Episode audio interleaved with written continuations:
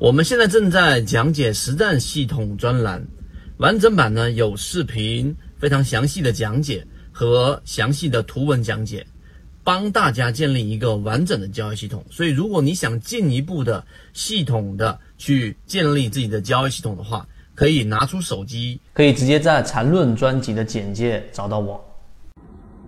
如果对于这个模型有兴趣，想更深入的了解这个模型对于自己的交易是不是有启发，可以直接添加我的朋友圈号 MACD 七幺二，邀请你进到我们的圈子里面，会有完整版的视频专栏课程。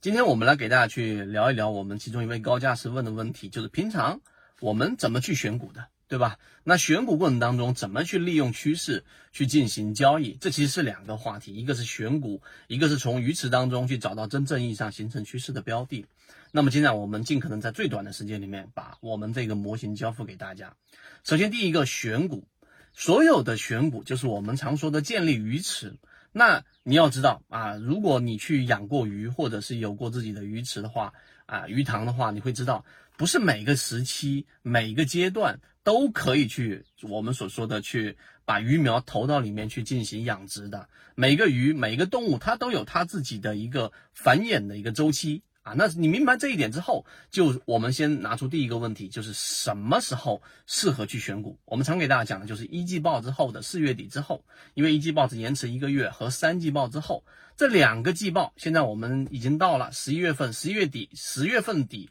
一过去之后，十一月份就公布了所有上市公司的三季报数据。那这个过程当中只延迟一个月，七八九十月份整个过程延迟一个月，很多数据、很多迹象，其实它并没有充分的反映到股价上。于是市场就撕开了一个窗口。我们利用这样的窗口，又是我们短线资金的。我们说普通的个人交易者的优势是什么？就是你的资金。不是那么大，所以对个股的标的影响没有那么大，可以全进全出。第二就是我们的这个资金的整个腾挪以外，还有就是我们的整个资金利用率可以不断的提升。那你明白这一点之后，好，回到刚才我们说那话题，就是第一个，你一定要有一个选股周期，什么时候适的适合选股，什么时候适合去操作，这个周期要划分。我们在圈次里面多次讲过，这是第一点。第二个怎么选，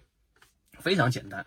东方财富，包括我们所说的这个同花顺，市面上很多的这个软件上面，你只需要去做一个季报数据的股东数量的减少比例的一个排序。那排序出来之后呢，就会有当季的季报数据里面散户数量减少的比例。圈子给过一个大致的标准，它没有统一标准，就是百分之十以上的散户数量比例减少。这第二个。那么这样一筛选下来，数量也不会少。那么这是第二步。第三步，然后呢，去把这里面所有的标的，你可以是一个 Excel 表格，或者是已经导入到了自己的自选股当中，把所有的 ST 去掉，把所有的创业板去掉，把所有的这一种连续两年以上净利润增长率视为负数的标的去掉，等等啊，你用一些这一种排除法、过滤漏斗的方式，然后漏下一部分我们所说的这样一些标的，于是可能。一两百个标的，然后不断不断的筛选之后，剩余的可能有五十个标的，或者是六十个标的，或者是四十个标的，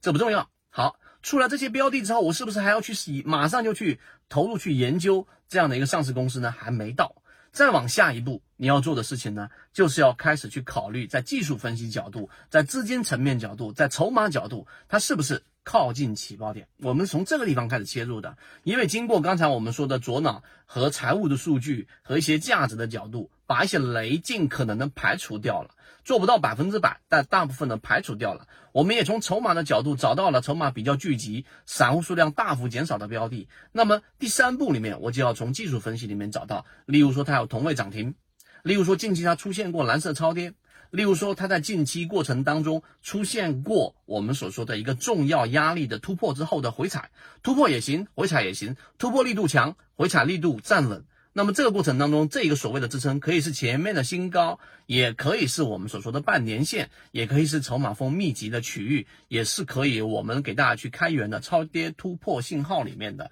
重要的次下趋势或者次上趋势。那做完这一步之后呢，实际上所剩的标的已经不多了啊，已经不多了，可能就是三十或者是二十只左右这样的标的。于是呢，这种过程当中，你还需要不断的在走第四步，就是刚才我们所说的这一些标的，首先有没有一些统一性，例如说同样隶属于某个板块。或者说这些标的近期的这些热点的分布，有些是在热门或者是主流板块之内的，有一些是之外的。那么这个过程当中就考虑到另外一个话题，就是我们说的性价比。这个性价比除了刚才我们所说的它落到的板块热点以外，还有一个就是它所处的相对位置。有些标的已经创了新高了，正正走在控盘不断新高的过程当中。那这个时候呢，你必须得考虑到圈子一直在给大家讲的大盘环境。如果像现在大盘三千指数啊，三千点左右，平均股价正处于我们所说的新入的这样的一个资金状态的情况之下，都是在找第一类或者第二类买点，就中低位的。那么这些创新高的标的持续新高的概率是远远小于我们说它兑现利润往下打的概率的。所以有了这样的一个大盘的风向的，或者说大盘操作风格的这样的一个确立之后，我们就可以把我们的整个自选鱼池进行再一次的这样的一个权重的分配，哪一些适合，哪一些不适合，这样子操作，我们的圈子当中的鱼池就逐步逐步的出现了。当然。我花这个时间也只是讲了一个框架，我们有具体的结果，我们也有具体的细节的分析，以及在过程当中的跟随，这才是一套完整的筛选鱼池的一个过程。那当然，后面我们会给大家讲一讲趋势这个话题。希望今天我们三分钟对你来说有所帮助，和你一起终身进化。